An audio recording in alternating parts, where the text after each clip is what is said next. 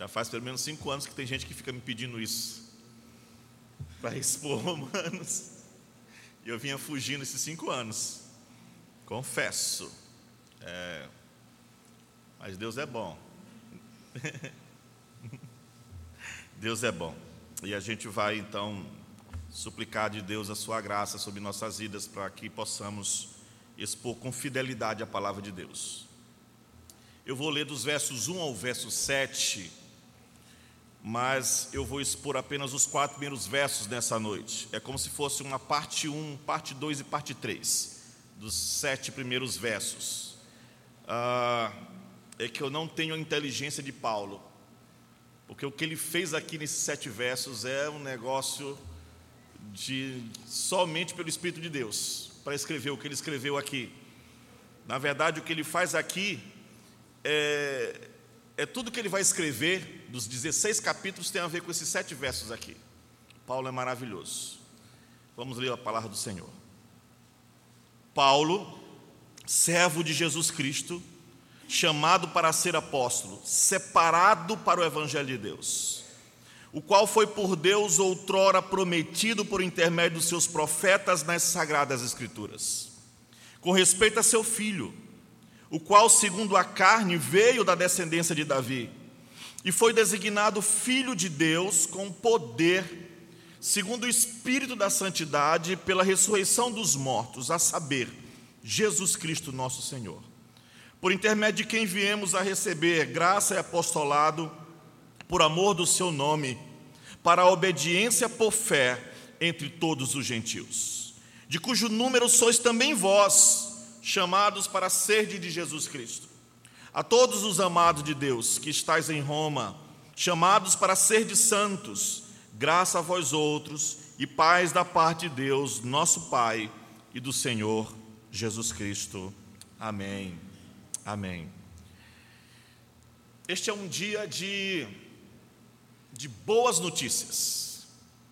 De boas notícias. Na verdade, a, a melhor notícia que alguém pode receber na vida, irmã Rose, Jesus Cristo ressuscitou dos mortos. Amém? Jesus Cristo ressuscitou dos mortos e não somente ressuscitou, Jesus Cristo vive eternamente para interceder por aqueles que o conhecem e que o amam.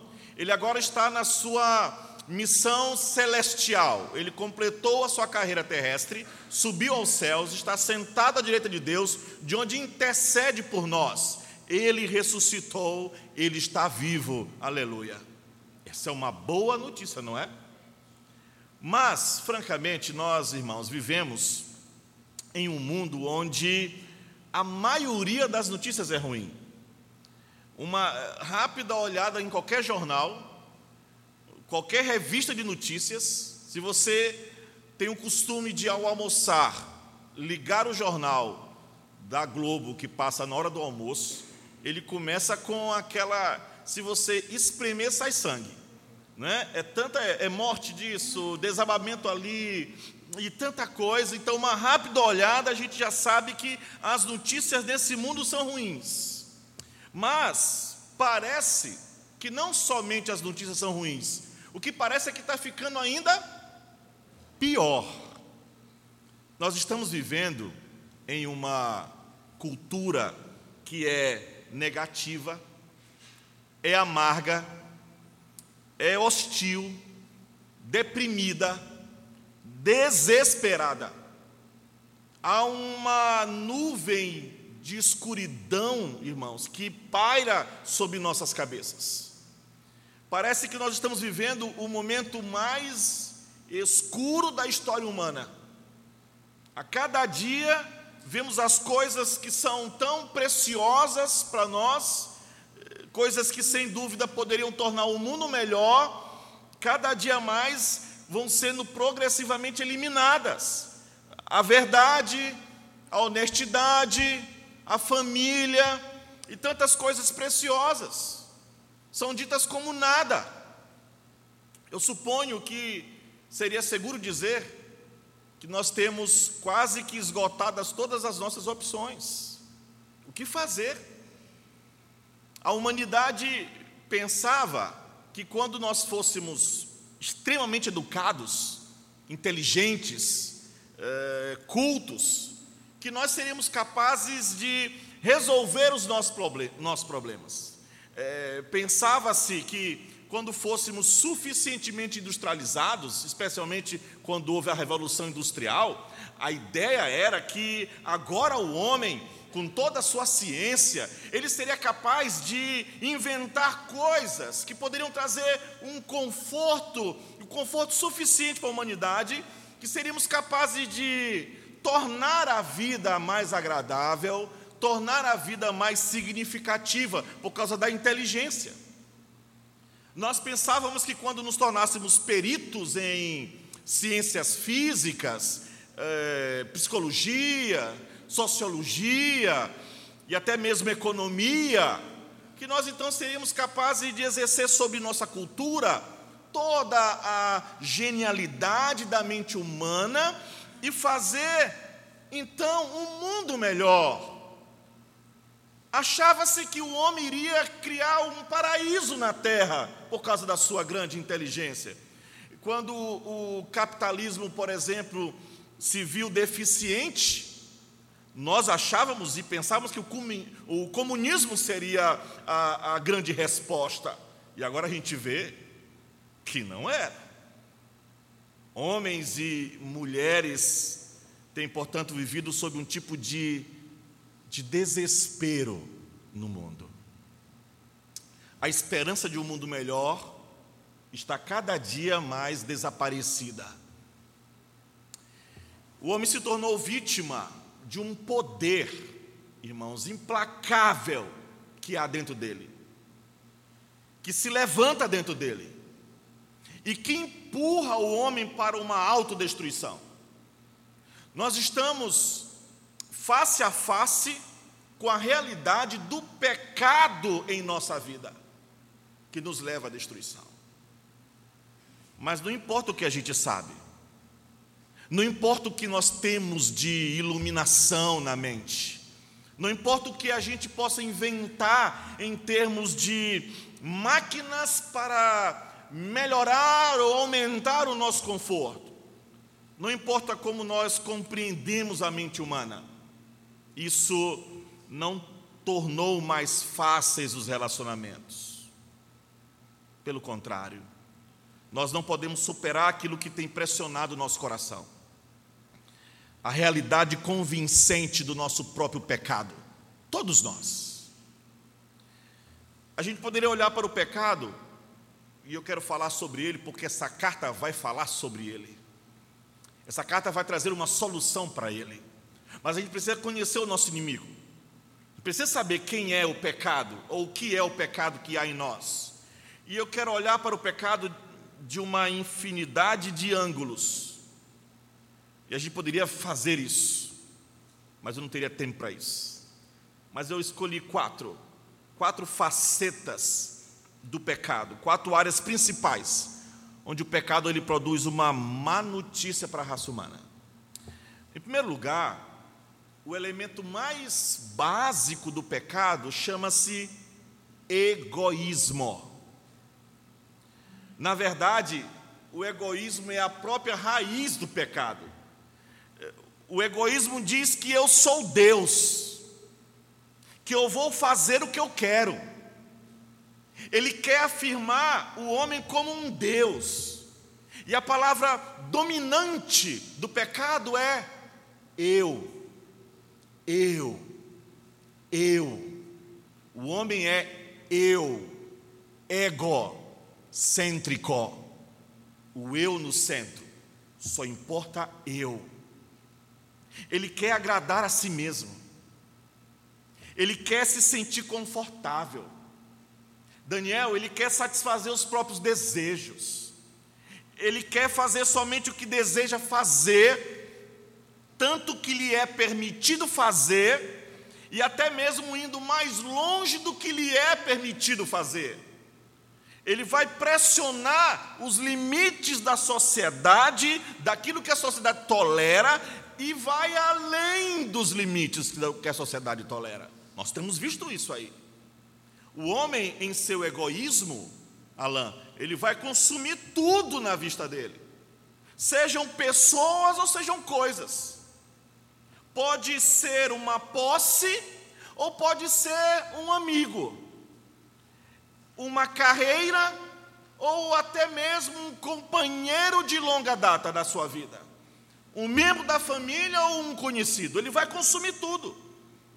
E quando alguma coisa deixa de ser satisfatório para ele, quando alguma coisa deixa de alimentar o que o seu ego tanto quer, o que ele vai fazer? Ele vai descartar, como se fosse um sapato velho. Foi útil para mim no passado, mas agora não me serve mais. E assim as pessoas jogam as coisas fora e as pessoas jogam as pessoas fora. Nós vivemos em um mundo de pessoas que vivem à procura dos seus direitos, que vão querer satisfazer o seu ego a todo custo, que usam e que abusam de si para alcançar a sua própria satisfação pessoal. Seja nos negócios, seja no casamento, seja no amor, no trabalho, seja onde for. Pessoas pervertem tudo, irmãos.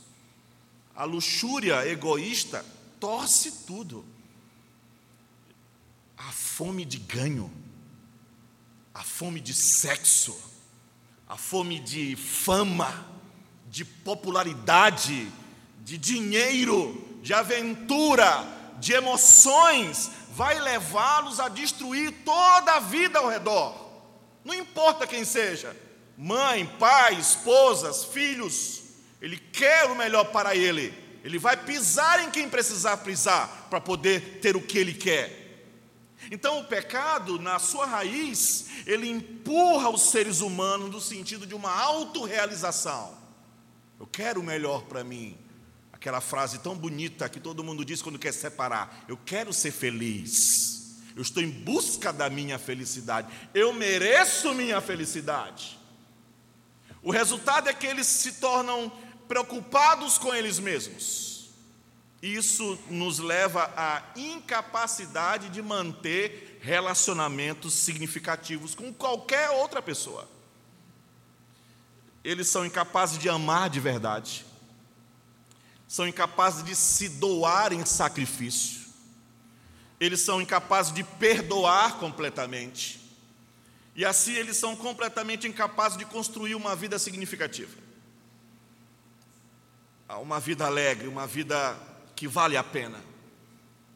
A ganância domina e então afasta. E o resultado é desespero. Tudo isso funciona na lei dos redimentos decrescentes, né?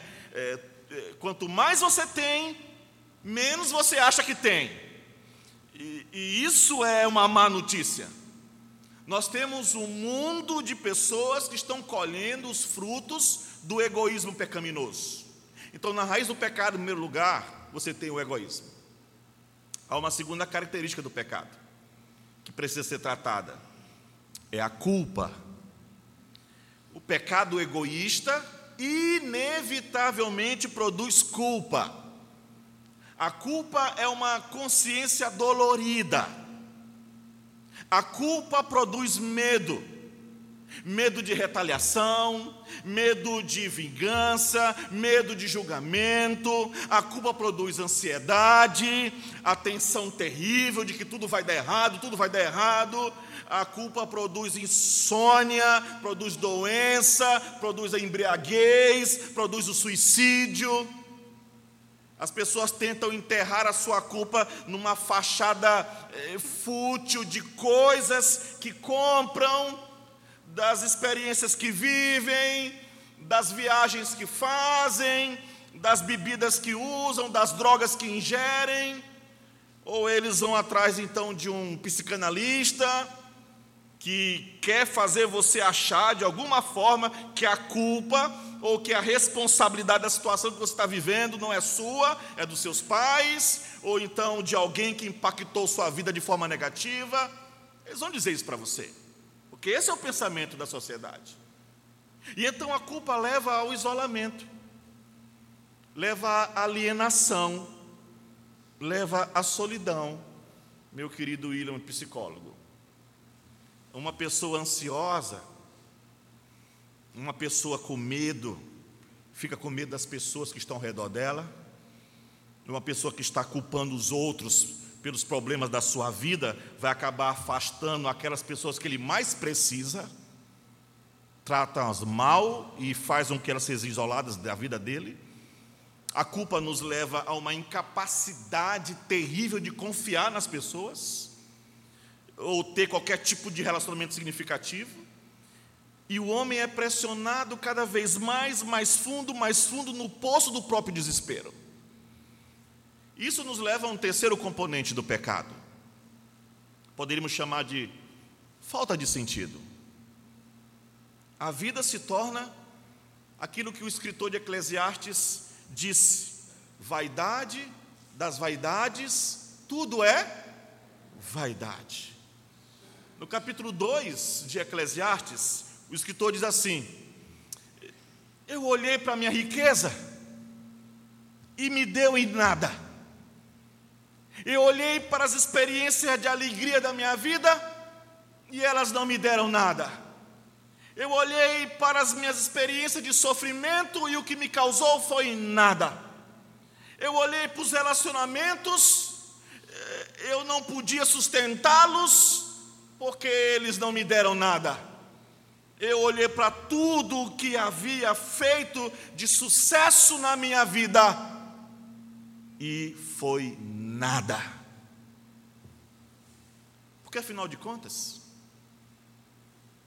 Lucas, se eu viver de uma forma egoísta, eu vivo com a culpa. E a culpa me deprime. E a culpa me empurra para o desespero e me empurra para o medo. E a vida se torna sem sentidos, irmã Teca.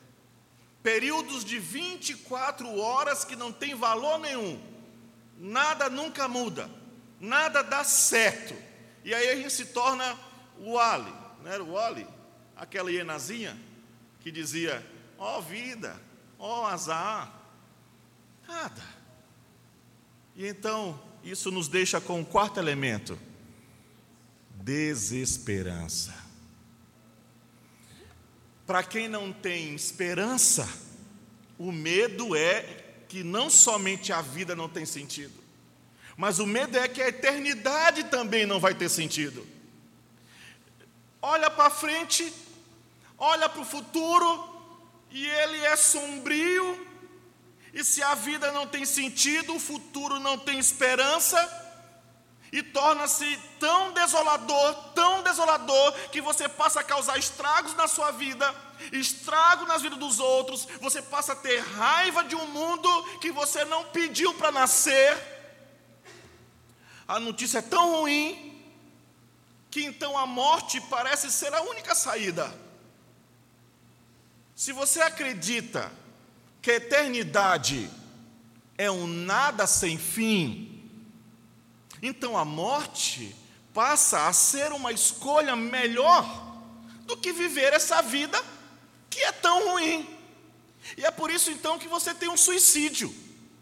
Porque as pessoas sem esperança, que vivem neste quadro, elas olham para a vida sem esperança, olham para o futuro sem esperança e dizem: por que, eu vou viver uma vida assim? Eu vou tirar a minha vida.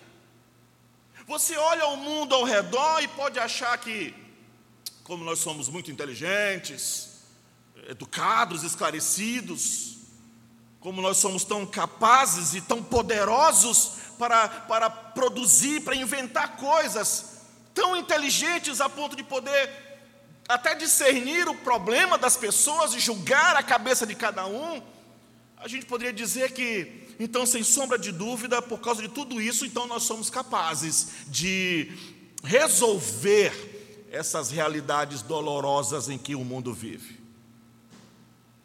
Mas, meus irmãos, o problema é que o homem, de modo algum, tem capacidade de alterar o coração humano. O homem não pode mudar o coração de ninguém. A Bíblia diz: o coração do homem é enganoso, acima de todas as coisas, continuamente mal, perverso o coração do homem. A notícia é ruim. A Bíblia diz que os homens vão ficar piores do que já são. Se você acha que está ruim, a Bíblia diz vai ficar pior.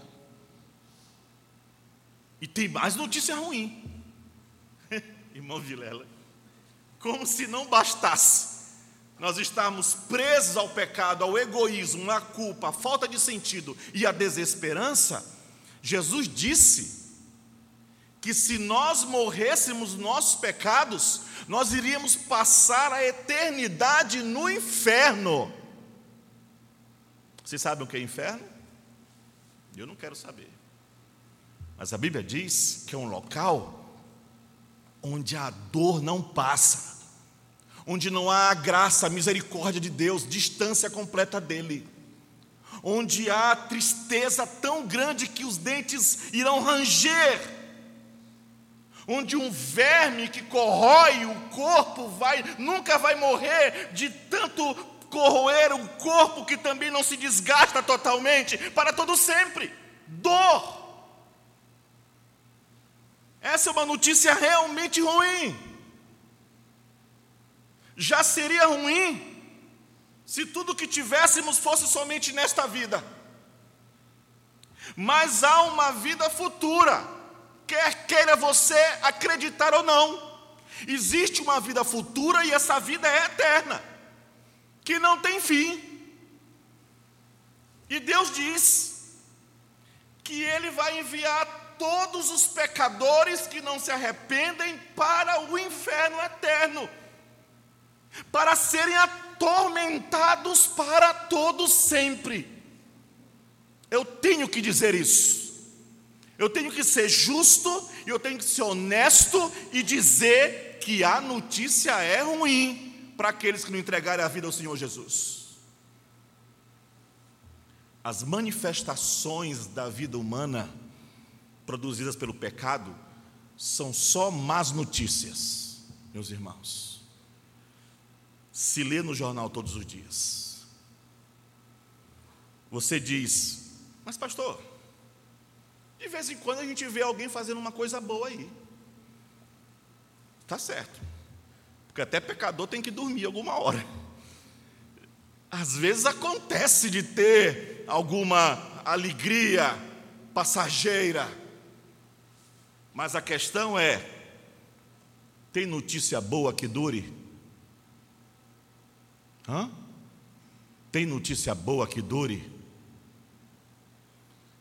tem algo de bom para se dizer para um mundo que a cada dia afunda na direção do fogo do inferno? Existe alguma coisa que, que pode tirar o egoísmo? Existe alguma coisa que pode nos dar relacionamentos significativos? Existe qualquer coisa que pode nos livrar da culpa? qualquer coisa para nos dar significado para a vida, qualquer coisa para nos dar esperança. Existe alguma coisa que pode nos dizer algo para escapar do julgamento, escapar do inferno? Existe alguma notícia realmente boa? Sim, existe. Nas Escrituras, Existe uma carta que fala de boas notícias, a carta aos Romanos. Nela, o autor, o apóstolo Paulo, ele fala de boas novas do Evangelho. Ele fala isso em cada aspecto do Evangelho, ele vai enfatizando uma beleza única do Evangelho, é grandioso demais ele fala de uma de cada faceta desta joia espiritual que é o evangelho. Ele chama de boa notícia de Deus. Ele chama de boa notícia da salvação. Ele chama de boa notícia de Jesus Cristo. ele chama de boa notícia do Filho de Deus, ele chama de boas novas da graça de Deus, ele chama de coisas maravilhosas. A carta começa no verso 1, Paulo, servo de Jesus, chamado para ser apóstolo, separado para o quê? Evangelho. Evangelho significa boa notícia. Então a carta começa com boa notícia, e quando você vai lá no, no, capítulo 16, no último capítulo, dos versos 25 e o verso 26, ela termina com boas notícias. Ora, aquele que é poderoso para vos confirmar, segundo o meu evangelho e a pregação de Jesus Cristo, conforme a revelação do mistério mistério guardado em silêncio nos tempos eternos e que agora se tornou manifesto e foi dado a conhecer por meio das escrituras proféticas, segundo o mandamento do Deus eterno, para obediência por fé entre todas as nações. O meu evangelho começa com boas notícias e termina com boas notícias. Tudo que a gente vê ou vai ver em nome de Jesus, a não ser que ele volte antes, ou então me leve antes, né? Tudo que a gente vai ver nos 16 capítulos de Romanos, Paulo destila aqui nesses sete versos, esses sete primeiros versos.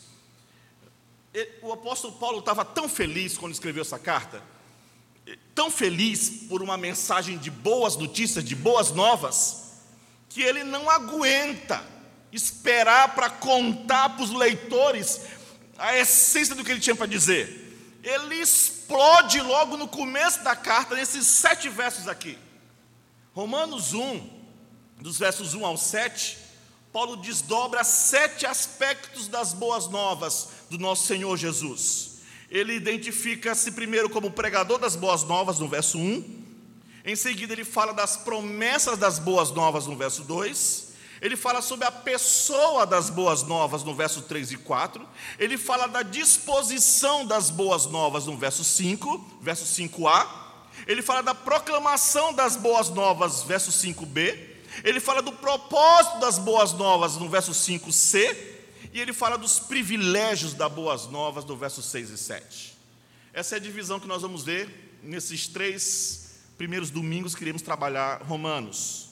E hoje a gente vai ver dois aspectos: o pregador das boas novas e a pessoa, e, e, em seguida a promessa das boas novas.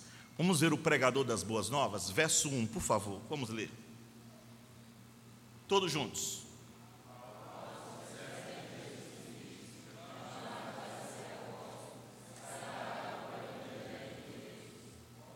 Ok. É, é, olhe Romanos capítulo 1. Essa carta, escrita a uma igreja que estava na cidade de Roma, foi escrita pelo apóstolo Paulo. Domingo passado, quando eu fiz a introdução para a carta aos Filipenses, eu falei muita coisa do apóstolo Paulo. Então, muitos dos irmãos já sabem isso, né? Paulo era um judeu com credenciais judaicas impecáveis.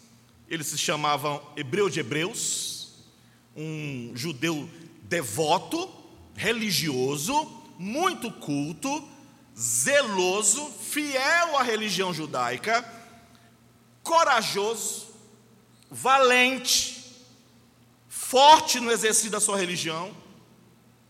Desde o primeiro momento da conversão do apóstolo Paulo, ele enfrentou duras provas, foi perseguido em Damasco, rejeitado em Jerusalém, esquecido na cidade de Tarso, foi apedrejado em Listra, Paulo foi açoitado na cidade de Filipos, Paulo foi escorraçado de Tessalônica e de Bereia, Paulo foi chamado de tagarela em Atenas, de falador em Atenas, foi chamado de impostor na cidade de Corinto. Paulo enfrentou feras em Éfeso. Paulo foi preso em Jerusalém, acusado em Cesareia, sofreu um naufrágio indo para a cidade de Roma, foi mordido por uma víbora na ilha de Malta, na sua primeira prisão, quando esteve preso em Roma. Quando ele foi para o julgamento, ele diz: Ninguém foi a meu favor. foi abandonado por Demas, que abraçou o século, o mundo, foi perseguido por Alexandre o Latoeiro, sentenciado à morte por Nero, o maior de todos os apóstolos, encerrou sua carreira como homem pobre, trazendo no corpo, como ele mesmo diz, as marcas de Cristo. Dizem os historiadores que ele tinha já o rosto desfigurado e o corpo de tanto sofrer, de tanto apanhar, as marcas, as chagas de Jesus. Caminhando sozinho de um calabouço, ele vai para a guilhotina, como diz a história. Na perspectiva humana, isso é fracasso. Mas Paulo considerava tudo que ele trazia no corpo como marcas de Cristo. E todos os privilégios que tinha, ele dizia que era como nada por causa de Jesus. Aquele homem era, era um homem erudito no Antigo Testamento. Ele conhecia muito bem a lei do Antigo Testamento, ele conhecia as cerimônias do Antigo Testamento.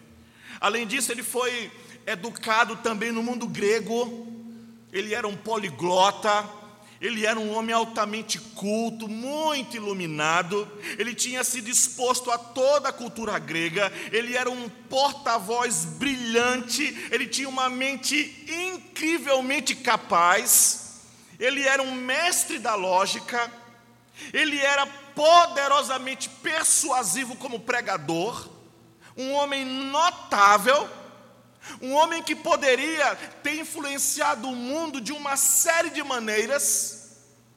Ele era um gênio.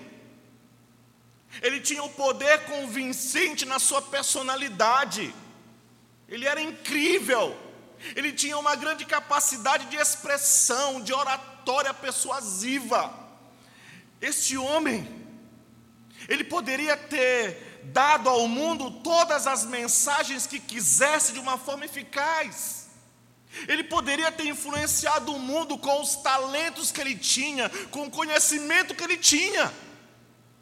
Mas em Romanos, ele diz que a mensagem dele era: Paulo, escravo de Jesus Cristo, chamado não para ser grande aos olhos do mundo, chamado para ser apóstolo, enviado de Deus, separado, não para ser rico, não para ser um grande orador, separado para o Evangelho de Deus. A mensagem dele era o Evangelho, Daniel. O Evangelho. Sabe o que significa Evangelho? Boas notícias, boa nova. Paulo diz: a minha tarefa é pregar uma boa notícia. A minha tarefa é pregar uma boa notícia de Deus para o homem, a boa notícia da salvação. A boa notícia é: você não tem que viver em um isolamento egoísta, você não tem que viver com a culpa, você não tem que viver com ansiedade, você não tem que viver com medo, você não tem que viver com falta de sentido, sem razão de ser, sem razão para viver. Você não tem que viver com desesperança, sem senso de realidade, sem senso de alegria, sem senso de futuro. Você não tem que viver com medo do julgamento, você não tem que viver com medo do inferno. Boas notícias. É uma boa notícia que Cristo dá aos homens. Cristo diz: perdão por nossos pecados. A notícia é restauração. A notícia é renovação na nossa natureza. A notícia é ressurreição para os nossos corpos. A notícia é bem-aventurança, muita felicidade eterna no céu. Isso são boas notícias. A boa notícia vem de Deus, diz Paulo. Não vem de jornais.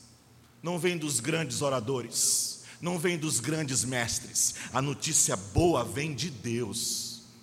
E você tem que fazer a pergunta: por que, que Deus se deu o trabalho de dar boa notícia para a pessoa ruim? Por que, que Deus se deu o trabalho de dar boas notícias para pessoas tão más como nós? João 3,16. O que, que diz João 3,16? Porque Deus amou o mundo de tal maneira que deu seu Filho unigênito para o quê? Todo aquele que nele crer não pereça, mas tenha a vida eterna. Esta é a maneira de Deus amar você. E é por isso que Deus dá boa notícia para pessoas más, porque o amor de Deus por aqueles que creem no seu nome, o amor de Deus não poderia ser, ser silenciado nem pela morte do seu filho. Deus tem uma boa notícia para pessoas muito más. Tem um comentarista, Donald Gray, ele, ele, ele nos seus comentários, ele, ele fala de uma lenda francesa que é muito interessante, de um jovem que passou, que amava muito sua mãe, mas ele passou a amar uma mulher que era devassa, uma, uma, uma mulher eh, sem escrúpulos nenhum, e ele começou a se afastar do seu lar, se envolveu com drogas com ela, e a mãe dele começou a, a, a pressioná-lo, a pegar no pé dele para ele largar aquela mulher, e então ele, ele a, a, a mulher com que ele estava começa a pressionar e diz assim: Você é um covarde, você não me ama de fato. Se você me ama, livre-se da sua mãe. Ele sai para beber, embriagado, vai para a casa dele, mata a mãe dele, arranca o coração dela e sai correndo com o coração na mão para mostrar para a mulher que ele havia feito aquilo que ela tinha pedido. Correndo, meio louco, ele cai no chão e ele diz que, além da conta, que ele ouve o coração pulsar e dizer: Meu filho, você se machucou? Pense nisso, porque é exatamente assim que Deus nos ama. Deus nos ama muito mais do que uma mãe pode amar um filho mau. Deus enviou o único filho dele para morrer por você, se você crê verdadeiramente nele. Isso é um amor infinito. Este pregador das boas novas está trazendo uma boa notícia para nós. Jesus Cristo morreu por nós e ressuscitou. E qual é a promessa dessas boas novas? Verso 2, por favor. Leiam para mim o qual foi por Deus.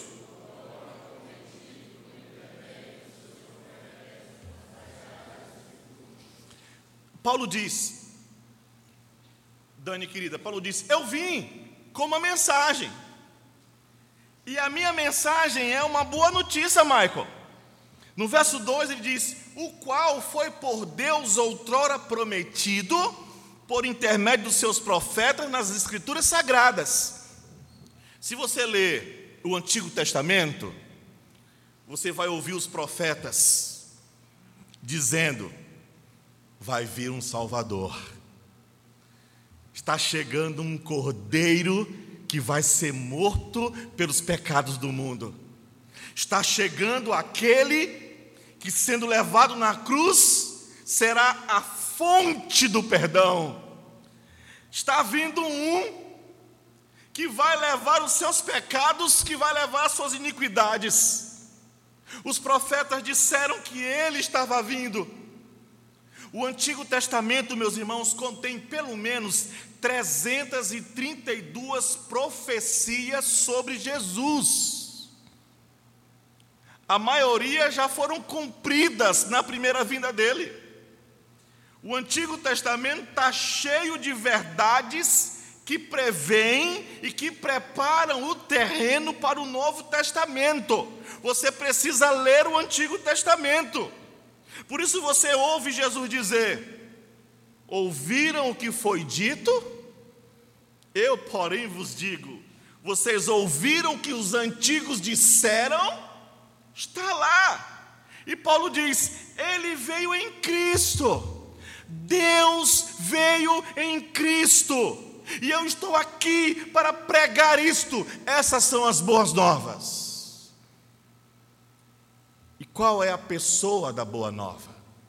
Verso 3 e o verso 4. Com respeito ao seu filho, o qual, segundo a carne,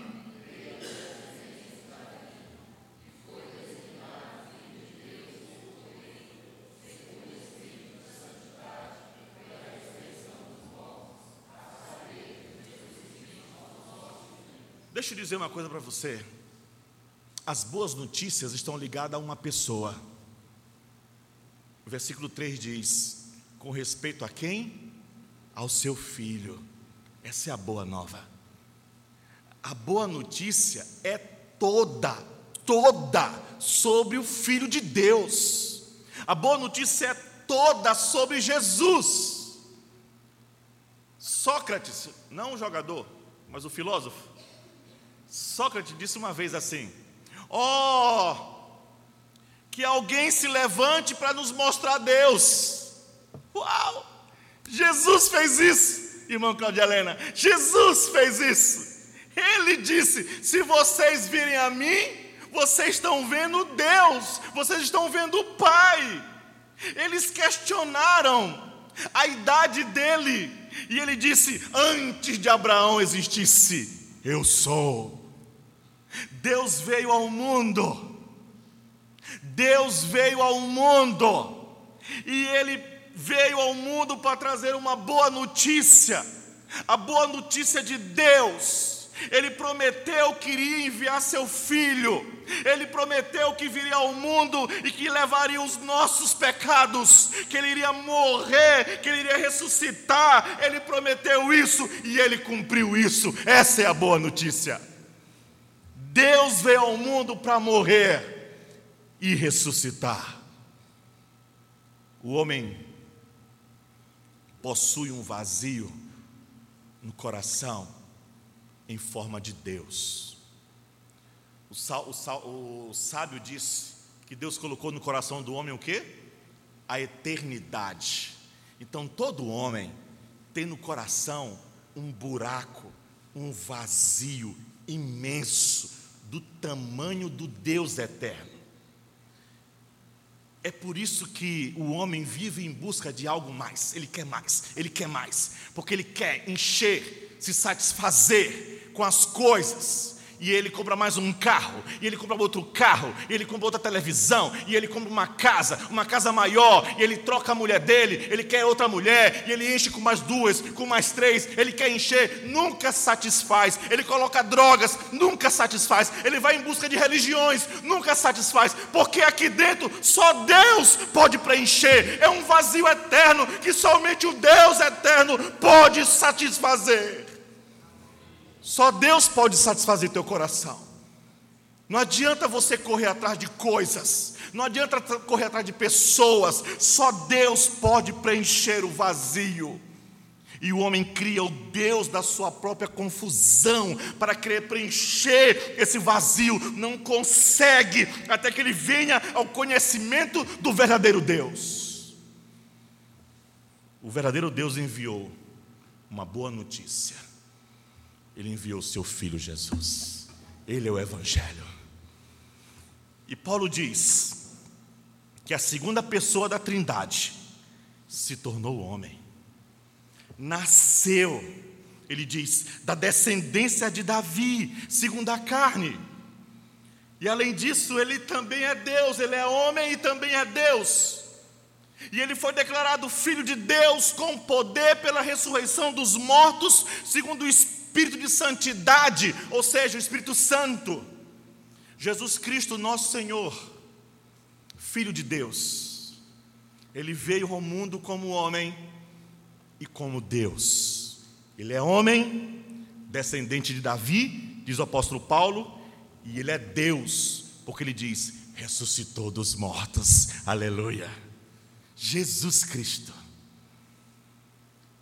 Ninguém viveu como Jesus Cristo.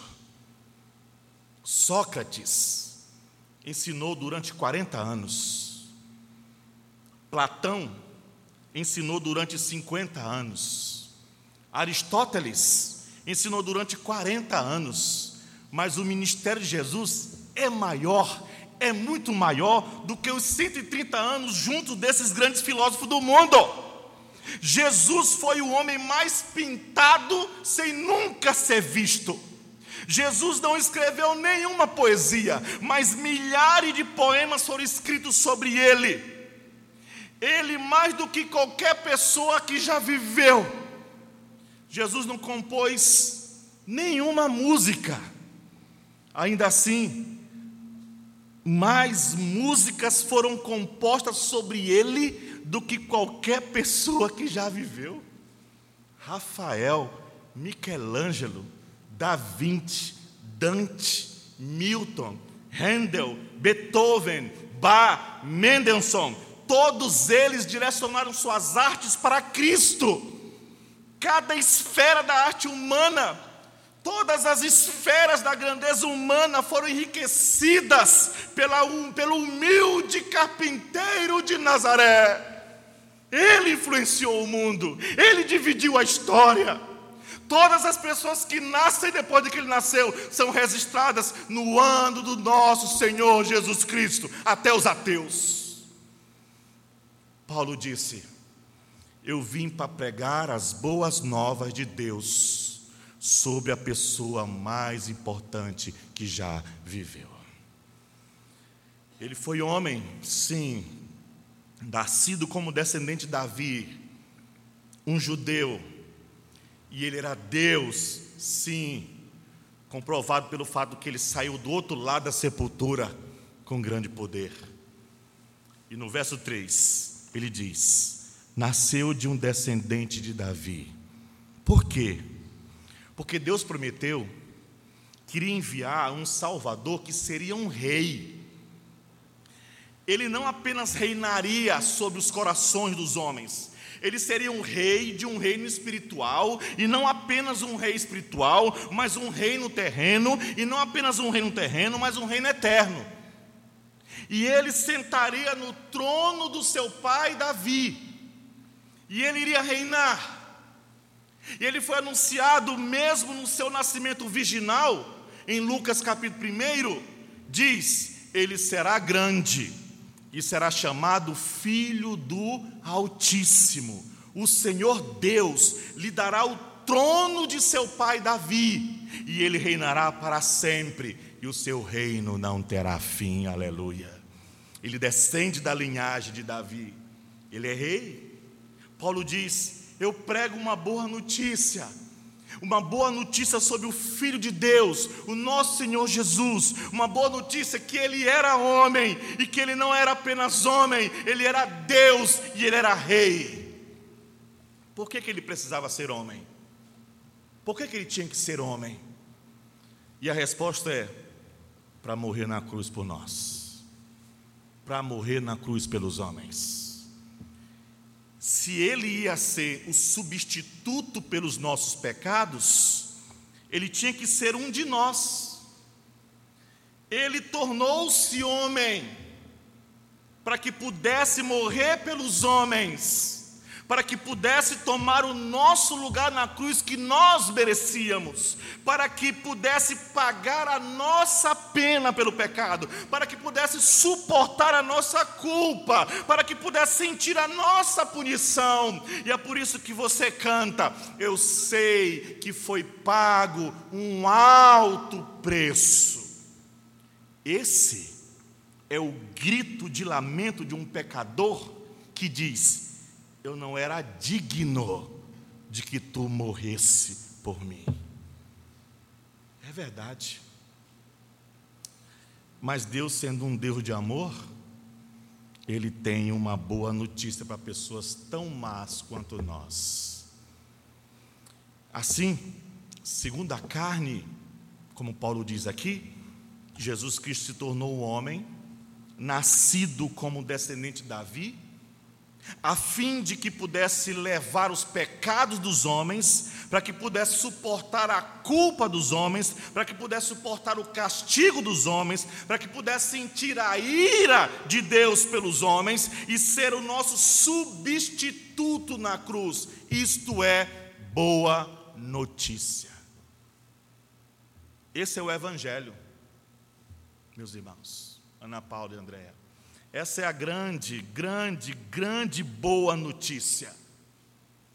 Que em Jesus Cristo, o nosso Deus tornou-se homem. Um homem que podia morrer por todos os homens, um sacrifício substituto pelos pecados de todo homem. Romanos capítulo 5, Paulo vai trabalhar isso. Essa é a melhor notícia. Eu não tenho que morrer pelos meus próprios pecados. Aleluia. Eu não tenho que pagar a penalidade pelos meus, meus próprios pecados.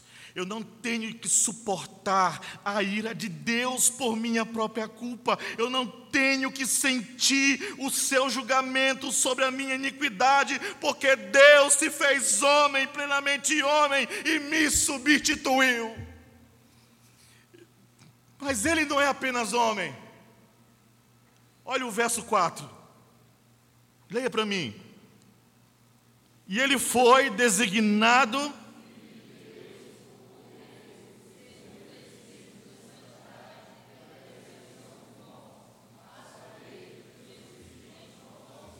Ele não é apenas homem para morrer no meu lugar. Ele não é apenas homem, ele é Deus. Ele não é só filho do homem, ele é o filho de Deus. Ele é filho do homem pelo nascimento, ele é filho de Deus por caráter eterno. Veio até nós, como ser humano, através do ventre de Maria. Ele veio até nós, como divino, por meio do Espírito Santo. Sua divindade é confirmada pela ressurreição. Ele é duas vezes nascido. Ele era um filho gerado por Maria, um filho do homem. Ele era um filho gerado a partir da sepultura, saiu do ventre da rocha, seu túmulo, ressuscitado. E no verso 4 ele diz: E foi declarado.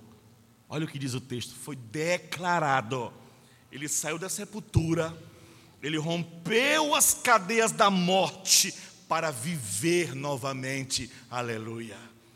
Quando Deus ressuscitou Jesus dos mortos, ele irrefutavelmente deu provas de que ele é o Filho Divino. Isso está registrado na história.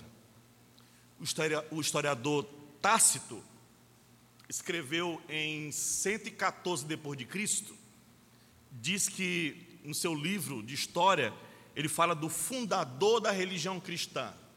Ele diz: Um homem chamado Jesus Cristo foi condenado à morte por Pôncio Pilatos durante o reinado do imperador romano Tibério.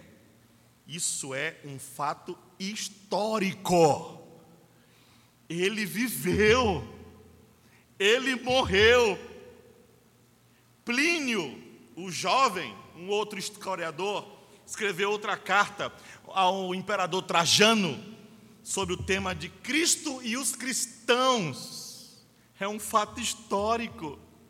Você tem um registro da grande história judaica, escrita pelo historiador de nome Flávio Joséfos, que viveu do ano 37 depois de Cristo, logo após a morte do Senhor, até o ano 95 depois de Cristo.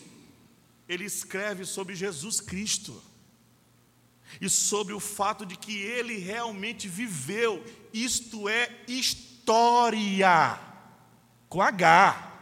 A história diz que ele era um homem, não há dúvida, louvado seja Deus.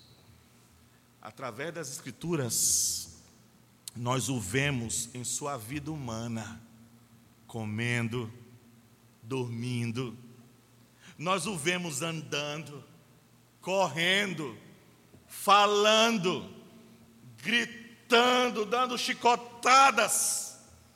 Nós o vemos morrer.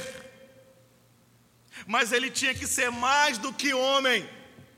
Se ele estava indo para levar nossos pecados, se ele estava indo para vencer a morte, porque se fosse apenas um homem, ele teria que ter morrido pelos próprios pecados dele, mas ele não tinha pecado, então a ressurreição se torna a marca, o sinal da sua divindade. Esta é uma boa notícia.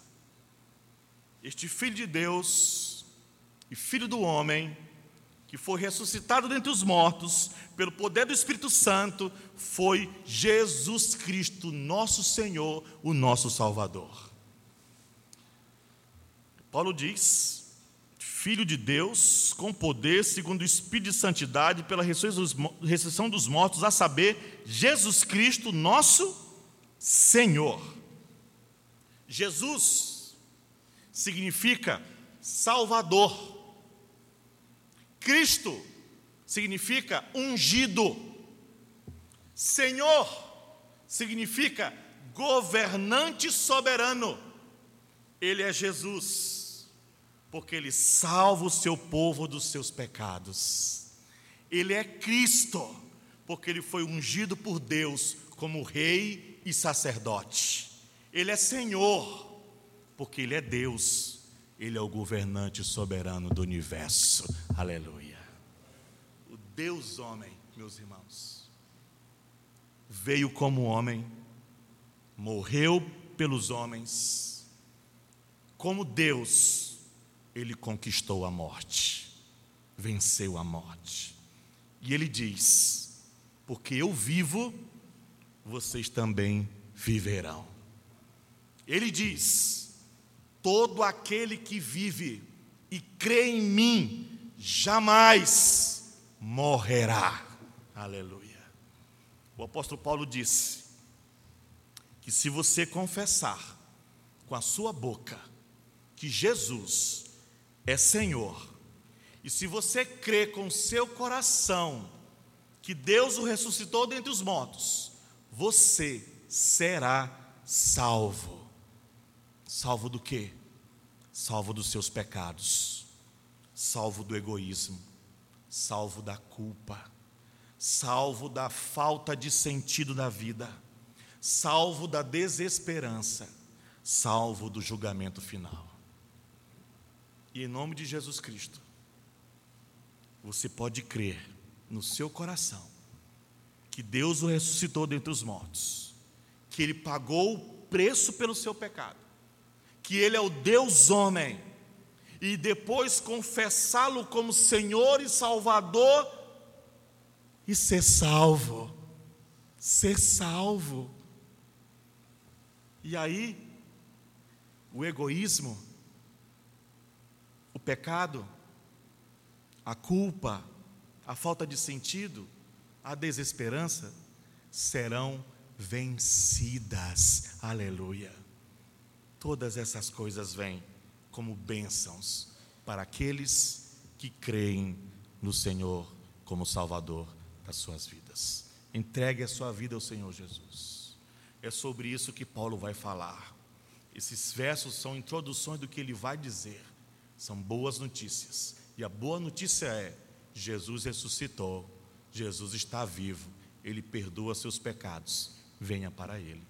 Vamos orar?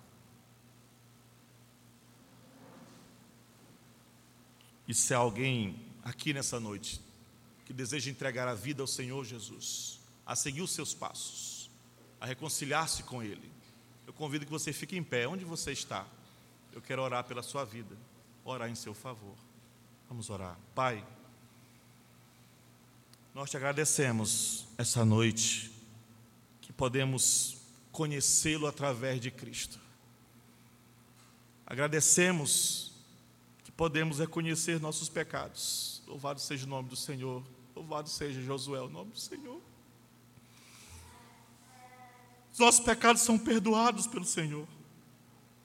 Que podemos conhecer nosso egoísmo e vê-lo desaparecer. Que nós podemos viver para amar o próximo, que podemos conhecer que em Cristo a culpa é removida, porque Ele suportou tudo. E a vida tem sentido, Senhor. A vida tem esperança. Agradecemos que podemos saber que em Cristo nós não seremos condenados. O Senhor não vai nos punir, porque o Senhor colocou nossos pecados todos no Senhor Jesus. O Senhor não nos disse para fazer qualquer coisa para ganhar essa salvação.